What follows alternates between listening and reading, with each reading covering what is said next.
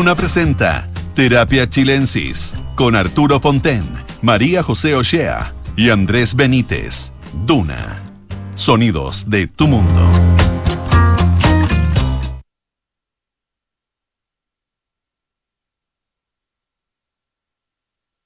Chilensis en Radio Duna. Estoy con Andrés Benítez. ¿Cómo estás, Andrés? Muy bien, José, tú. Muy bien también. ¿Tuviste un buen fin de semana? Anduvimos cerca, estuvo rico. ¿Estuviste en, el mar? En la playita. Sí, está. Hasta me bañé, te estaba contando lo que Pero qué valiente. un acto no agradable, pero muy reconfortante encuentro yo. Pero saliste y después quedaste como sin respiración por dos horas. No, el día estaba rico. Pero el agua estaba muy helada. El agua siempre helada. Aquí te fijas, hay gente que te dice en la playa, aprovecha que el agua está rica y está como a menos 20 nomás. Es una tortura, una tortura. Yo creo que uno solo se puede eh, bañar si tiene los adminículos necesarios para hacerlo, pero me parece increíble tu valentía. Pero estuvo un fin de semana que vimos llover, lo cual fue increíble, ¿no es cierto? Y después esos días preciosos que cuando hay sequía, esos días bonitos como que dan cargo conciencia, pero después de la lluvia son muy bonitos, ¿no?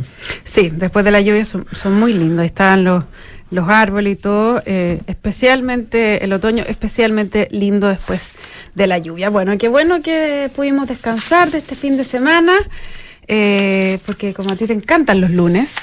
¿ah? Sí, me encantan. Hoy día me encantan. Oye, y parece que llovió en todas partes porque hay un cambio drástico en la opinión pública esta semana, ¿no? llovió, llovió flores para el gobierno. Sí, le llovió al gobierno. Eh, llover al gobierno sería malo, ¿no? Pero como que No, pero llover positivamente, llover flores. Porque la, no sé, bueno, hemos hablado acá eh, siempre de que al presidente le está yendo mal. Esta semana le fue bien. Y la verdad es que sube Vaya, 8, puntos, 44% de aprobación, casi, casi junta la aprobación con la desaprobación, y es su eh, aprobación más alta en lo que va del gobierno. Así es, un cambio eh, de tendencia importante, yo creo, porque es, no solo eso, es eso y el tema de la convención. Hay dos cambios ahí que yo creo que serían importantes de eh, mencionar. Sí, pero es impresionante en ese sentido cómo parece estar atado este gobierno a la convención, ¿o no? Absolutamente. Porque este salto del presidente eh, se da también con un salto en el apruebo, o sea, se empieza a juntar el apruebo y el rechazo. Eh, y pues lo mismo, hay un, hay un cambio en la... Hay un cambio en la percepción. Ahora, todo esto parece que tener que ver con la cuenta pública. Así es, mira, ya hablando de cuenta pública y autoridades, eh, le damos la bienvenida a este estudio, Arturo Fonten, que se incorpora con unos minutos de delay, pero no importa. Un malentendido. Malentendido. Ah, yo recibí una instrucción pero no importa, está todo bien. Distinta, está bien. Todo bien, todo bien. Oye, eh, estamos conversando, Arturo, sobre la encuesta de ayer que al parecer le están sonriendo al gobierno del presidente Boric. Empieza a haber un cambio, un quiebre, la tendencia hacia el alza de su aprobación. Y, eh, Ahora se mide la cuenta pública, ¿no es cierto? Y en una yo no puedo creer que sea la cuenta pública lo que haga esto, pero no aparentemente no hay otra razón, ¿no? Eh, de partida la encuesta dice que como el 70% de la gente vio o escuchó de la cuenta pública. Escuchar lo encuentro más, más natural porque al otro día es noticia, se comenta, te llega algún comentario, ¿no? Pero de alguna manera, eh, esta cuenta pública le agrega estos ocho puntos al presidente Boric, que es el alza, también estos datos aparecen de la nada, pero es el alza más grande que ha tenido un presidente después de una cuenta pública. Eh, en Estados Unidos tú sabes que en la encuesta se mide mucho la popularidad del presidente después del State of the Union, se llama. Y eso lo medían mucho. Yo no había visto esto antes. Mm. Pero eh, en mayo del 2015, Bachelet subió seis puntos después de dar su cuenta pública. Eh, Piñera nunca tuvo un aumento especial después de leerla, ¿no es cierto? Y eh, el presidente Boris sí, estos ocho puntos que que hacíamos mención. Yo creo que que, que como estábamos comentando también con Andrés Arturo, eh, y es algo que el gobierno tiene muy claro, eh, es que está estrechamente ligada a lo que ocurra en la convención y en torno al proceso constituyente con el eh, aprobación desaprobación que tenga el gobierno.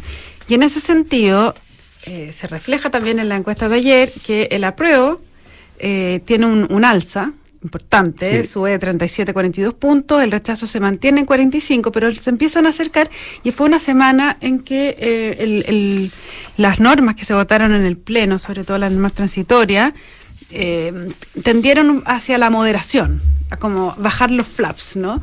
O sea, eh, se cayó el tema de, lo- de los dos tercios, dos que yo creo que son cosas que son técnicas, pero al final la gente está bien enganchada de, de lo que iba ocurriendo y, y tiene nociones de eh, cuando las cosas empiezan a volver al carril eh, normal. Además que el presidente Boric, por ejemplo, en ese tema se había mostrado en contra, entonces ahí se nota un liderazgo de una, de una autoridad sobre otra. Sí, a mí me pareció que, bueno, lo comentamos aquí, que el discurso fue muy bien dicho, muy, bien, muy buen manejo de los silencios, de los gestos, de las miradas. Boris demostró una vez más su, su, su, su calidad como líder político, digamos, con su... Y la televisión cubrió esto mucho, muy extensamente. Y me llamó la atención que en el discurso a mí no me dio la sensación de que el tema de seguridad hubiera tenido una gran relevancia como para decir que era lo más importante del discurso. Sin embargo, en los noticieros así fue anunciado, porque es el tema que más preocupa a la gente. Entonces le dieron mucho destaque a los anuncios sobre seguridad. Déjame Y- decirte y que en la encuesta. Ah, bueno, lo que iba a decir, a eso iba, claro. Está, Eh, pero- En la encuesta justamente aparece como lo más importante lo- los anuncios del tema de seguridad. A mí me pareció que eso es sorprendente, porque... eh, Claro, porque el análisis más bien político es que, obviamente que lo mencionó, pero fue débil en ese sentido. Sí, hubo O sea, anuncios, hubo a mí no me cabe duda que hubo anuncios, algunos importantes, no quiero quitarle mérito a lo que dijo, pero, pero él hizo un listado de temas, pero en el conjunto no, no sobresalió en la forma en que yo lo vi en los Mm. noticieros, que pasó a ser como el punto número uno. Entonces la gente en realidad... Bueno, a veces los noticieros ayudan. Eh, claro, poner, bueno, noticieros- en estos discursos tan largos, lo hablábamos la otra vez, las prioridades las maneja quien analiza el discurso, ¿te fijas? Claro. Porque no hay un eje central. Ahora, la, la encuesta refleja, ¿no es cierto?, de que los principales temas para la gente de la cuenta fue la delincuencia, por lejos. Y después vienen los ofertones.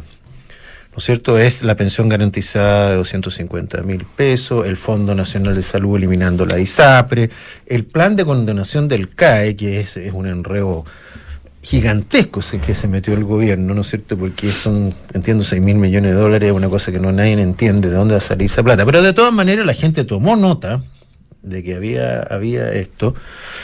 Y el tren de Valparaíso, fíjate, aparece como en la mitad de la tabla, porque se había dado mucha importancia el tren, pero el tren no importa a mucha gente, aparentemente. Ese- le importa a la gente de Valparaíso. Mucho, claro, ¿eh? pero el resto... Sí, a mí me da la impresión de que eh, una cosa es el impacto de este, de esta, hay que acusar, además de que hizo una cadena en la noche. Sí. O sea, es la cuenta y la cadena. Y la cadena. Que fue bastante bien, ¿ah? Entonces, eh, bueno, pero yo no sé si esto se, se sostiene con los niveles de inflación que tenemos, con los problemas de inseguridad que siguen, o sea... ¿Tú crees que es un flor de un eh, día? eh, puede ser frágil esto. Yo creo que la volatilidad de las opiniones políticas es muy, Ahora- muy real. Más allá que se mantengan, yo quisiera volver al punto de la José. Saltó también el apruebo en el plebiscito. Mucha gente ha dicho o ha analizado, ¿no es cierto?, que este fue un discurso para buscar eh, apoyar la nueva constitución, ¿no es cierto? Y que por eso es moderado, es eh, como que se aleja un poco de la, de la chimuchina la convención, que ya no existe porque estamos...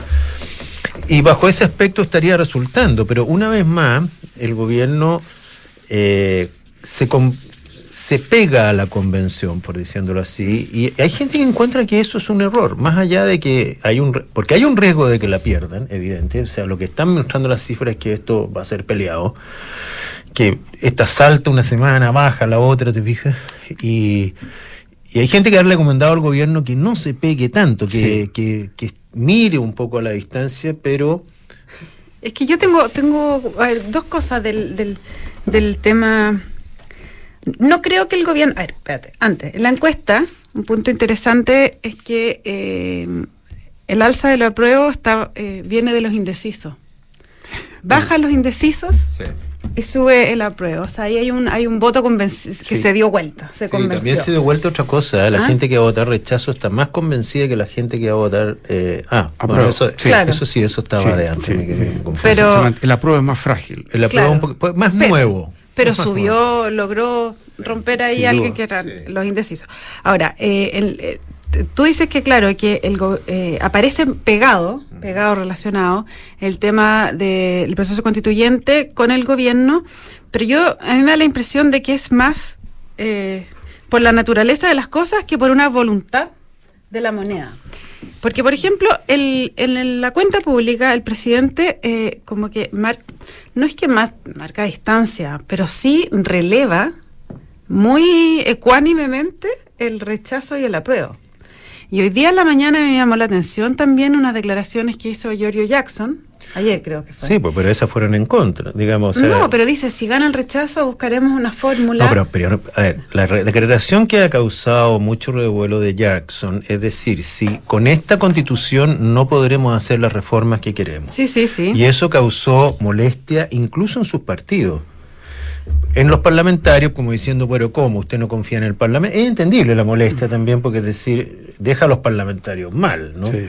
Pero ahí Jackson como que le hace poco caso a Boric y se tira como diciendo es fundamental aprobar la constitución porque si no no vamos a poder ser gobierno un poquito, ¿no? Y eso es lo que le rechaza, lo que le critican. Lo que le, le, enrostran, claro, ¿no? Yo lo tomo como que a mí me da la impresión de que están empezando a, a decir eh, las dos cosas son válidas, creo que hasta hace más días la moneda estaba más cerrada. La moneda yo lo separo del presidente, ¿ah? Estaba más cuadrada con la idea de apruebo, apruebo, apruebo. Sí, es que es interesante lo que tú dices. Yo cada día separo más al presidente de la moneda, fíjate. Primero que nada, porque como dijo alguien, está claro que el presidente es lo mejor que tiene este gobierno. No siempre ha sido así. Es lo mejor por lejos. Cada vez que habla, el presidente como que deja una tranquilidad, aclara, es como directo. Algunos ministros hablan y revuelven el gallinero nomás, ¿no? Es, eh, es verdad. Eh, y a mí, yo no lo entiendo. Yo lo de Jackson me pareció que fue una torpeza de él. Hablar que fue bastante hostil para los parlamentarios. muy hostil. Bueno, lo, ha dicho varios parlamentarios, el Partido Socialista, el PPD han salido, han salido al paso por ese tema. A Qué mí difícil la relación de Jackson con el ¿Mm?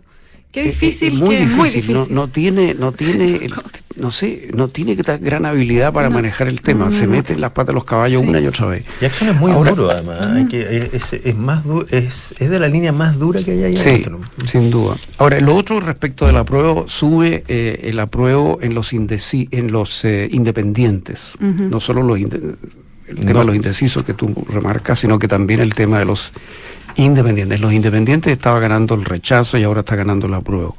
Y esos son muchos. Y me parece que ahí hay un paso, un, cambio importante. Y en términos de esta semana, Arturo, porque eh, yo creo que efectivamente tiene que haber generado algún efecto en este, en este cambio de tendencia los rechazos de normas que hubo en el pleno de la semana pasada. Es muy probable que eso, que eso haya influido. Ahora, lo otro que les quería preguntar yo es el hecho que los tres partidos de derecha hayan anunciado su rechazo antes de que este, el texto esté terminado y el hecho de que el Partido Comunista haya anunciado apruebo antes que el texto esté terminado. ¿Cómo lo evalúan ustedes?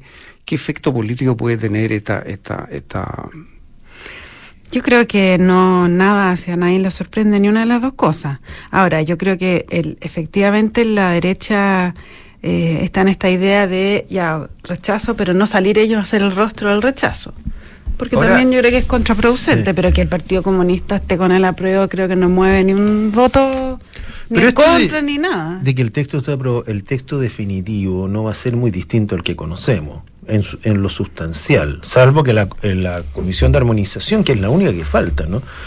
Eh, haga cambios sustanciales. Bueno, pero falta las normas transitorias. Y hay normas transitorias, pero, pero, pero, yo siento que hay gente que ya tiene una opinión sobre... A ver, partida yo estoy, no sé si era la columna Matamala, la mayoría de la gente va a votar políticamente por esto. O sea, nadie espera que la gente lea la constitución al ir a votar. O sea, Igual a mí me gustaría, yo sí lo esperaría. Por supuesto. Y, Ese que tú ves que se está vendiendo en los kioscos, se vocean todos los kioscos. Está pirateada.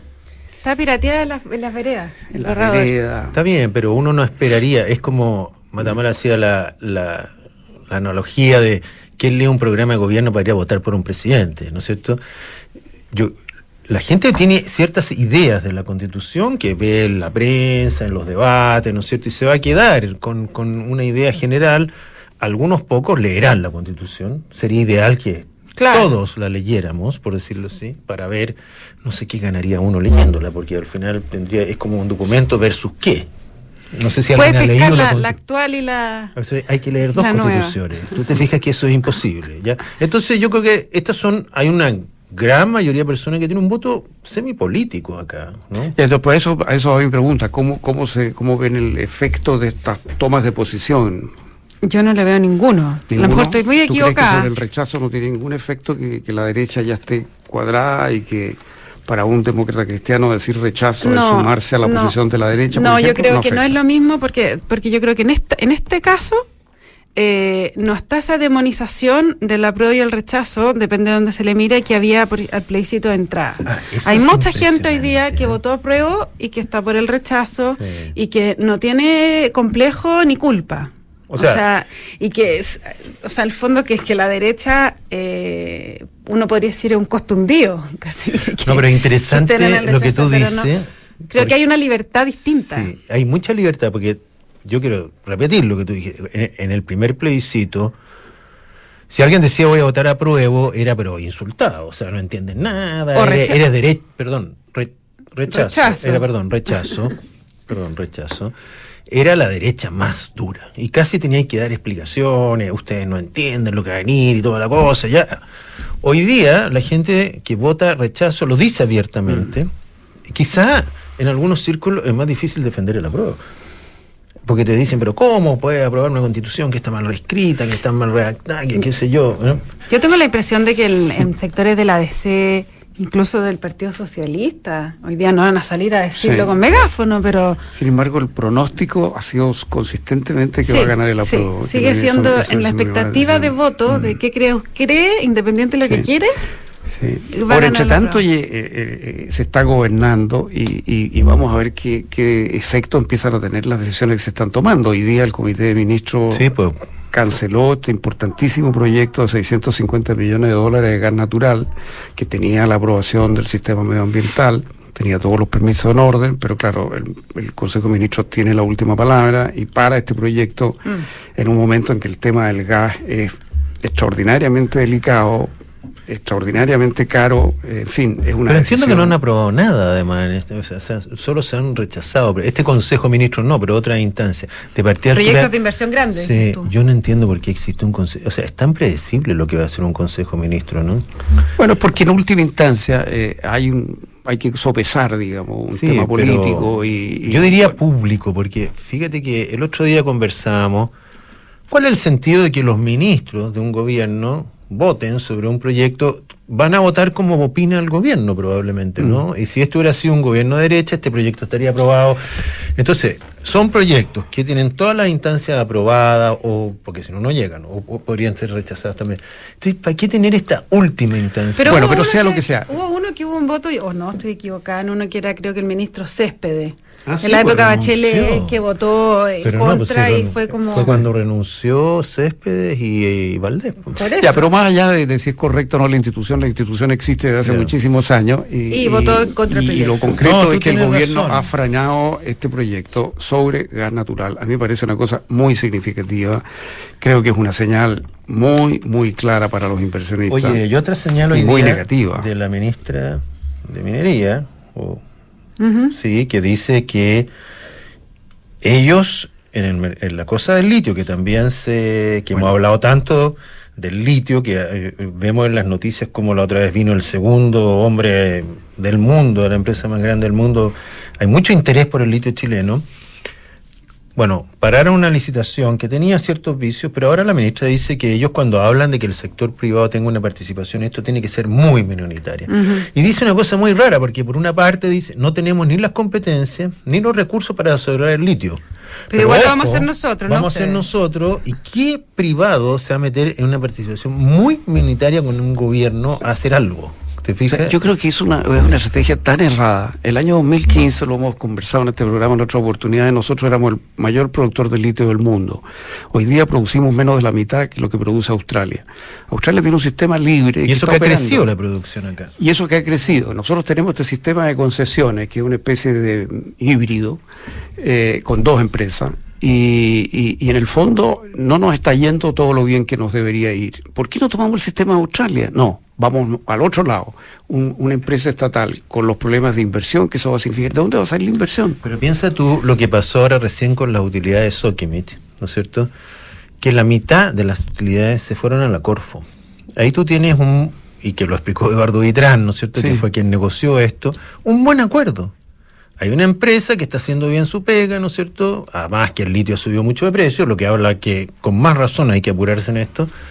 Y la Corfo nunca recibió 17 millones de dólares el año pasado, este año, por el primer trimestre 400 millones. O sea, es, una locura ahora la ministra decir, no, no, no, participación minoritaria. El Estado no tiene ni la plata ni las competencias para hacer esto. No tiene la tecnología, dicho, se ha dicho. No tiene la, la, Pero es una, es una visión solamente ideológica, esa de que no puede entregarse a los privados y que tiene que ser no, sé qué es lo que llamas ideológico. A mí me parece una, teoría equivocada nomás. No sé, no sé qué pero, es, pero eh, esto de que, de que tiene que ser el Estado el mayoritario en el, proyecto. En el caso de ella es, no hay ninguna razón. Tú ¿Cuál es la razón concreta por la cual es así? Yo creo que Mira, la razón para apropiarse de los beneficios de algo eh, puede darse vía impuestos, vía royalty, vía lo que sea. No necesitas tú estar metido en eso. Mm. Y, eso ya se ha demostrado en infinita oportunidad. Tú no tienes que ser el dueño de algo para, para que te pertenezcan las cosas. Yo creo que es miedo lo que mueve, eh, lo que miedo. ¿Miedo de qué? Miedo, miedo. Miedo a que se lleven toda la plata, que te engañen, una especie de reacción como de desconfianza básica. Eh, eh, eso es ignorancia. Claro, porque, resulta que, en la minería normal, dejando aparte el caso del litio que tiene un estatus especial en Chile, pero en la minería, normal chilena, el Estado se está llevando algo del 40% de las utilidades, sin explorar, sin meter capitales propios, sin administrar, sin tener la presión de los amigos y de los parientes para meter gente adentro, sin huelga. O sea, es, un muy buen negocio. Pero yo creo que es un miedo mucho más básico que es el miedo a, eh, a ser funado, cuestionado y criticado. En las redes, por haber, en Twitter. No, en cualquier parte, pero por haber entregado a, el, a la empresa privada y la modelo neoliberal capitalista la mayoría del recurso natural. pero lo que, pero lo que voy que es eso, que no, no, no me encuentro una, otra explicación que esa. Yo creo que, pero detrás de eso, que eso tenga efecto, que haya gente que, ataque eso y que eso prenda en las redes o qué sé yo, detrás de esa actitud lo que hay es miedo, es miedo a, la posibilidad de asociarse, mm. miedo a la, a la, posibilidad de establecer un buen contrato en la cual haya, como dice Andrés, digamos, un, una posibilidad de exigir tus derechos y obtener tu parte, ¿no? Eso es, una especie de miedo visceral así. Qué bueno que hablaste de esto y otros temas, porque eso es tan importante como la constitución. Mientras tanto se sigue gobernando, ¿no sé, y espero... Nuestro presidente está de gira, una importante gira. Sí, además se está, se está reuniendo hoy con un presidente... Se reunió hoy día en la mañana con, con Trudeau, que me, me, llama la atención porque tú dices, ah, juntamos a los dos jóvenes progres. ¿Sabes qué edad tiene Trudeau? 350.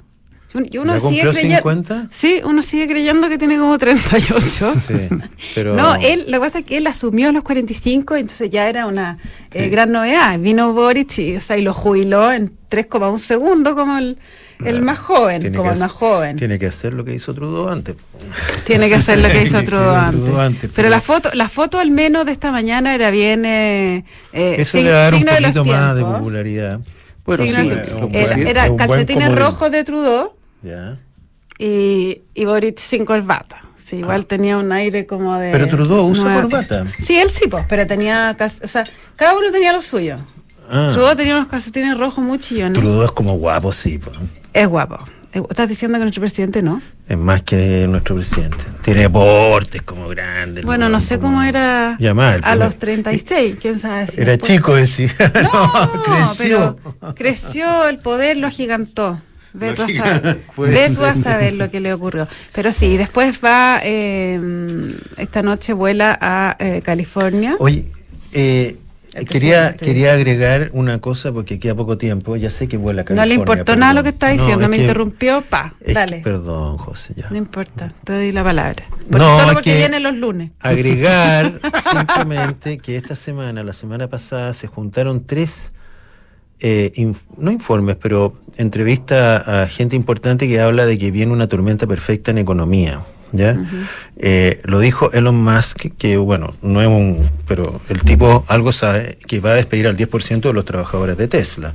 Porque dijo que después de hablar con no sé quién, descubrió que el mundo se iba a acabar en poco tiempo y que venían tiempos muy malos. Y lo dijo el presidente de Goldman Sachs. Pero debería de seguirle dando trabajo si se va a caer el mundo igual. Y él no, porque él está tomando precauciones porque dice va a bajar la demanda, esto viene muy difícil. A ver, lo que quiero decir muy seriamente que dos banqueros de inversión muy importantes, uno de Goldman Sachs y otro, no me acuerdo, eh, han advertido de que vienen tiempos muy difíciles para la economía mundial. Acá en Chile se está hablando ya de una recesión técnica en el segundo semestre. Entonces, eh, todo este escenario constituyente y todas las decisiones que se están tomando sobre inversión van a caer además en algo que no tiene culpa este gobierno ni nadie, sino que es que el mundo va a atravesar un periodo muy duro económicamente. Ya se están preparando empresas, como lo hizo Tesla y otras, pero hay muchas advertencias que viene algo malo. Y por eso me parece tan inquietante que no haya una política pro inversión porque hay inversiones, inversionistas en el mundo que están mirando dónde invertir y una de las opciones es el litio en Chile, otra de las opciones es el gas natural como este proyecto de 650 millones de dólares que se nos va. Eh, eh, a mí me parece muy inquietante que no haya en el gobierno una actitud pro inversión real. ¿no? Eh, eso habla de que vamos a tener días muy difíciles por delante. Bueno, con estas alentadoras declaraciones eh, cerramos esta sesión. pues partimos muy alentadores, dándole mucha felicitación al presidente por su discurso y su aprobación y diciéndole no se confía. Bueno, seguimos con la alentando. Ya.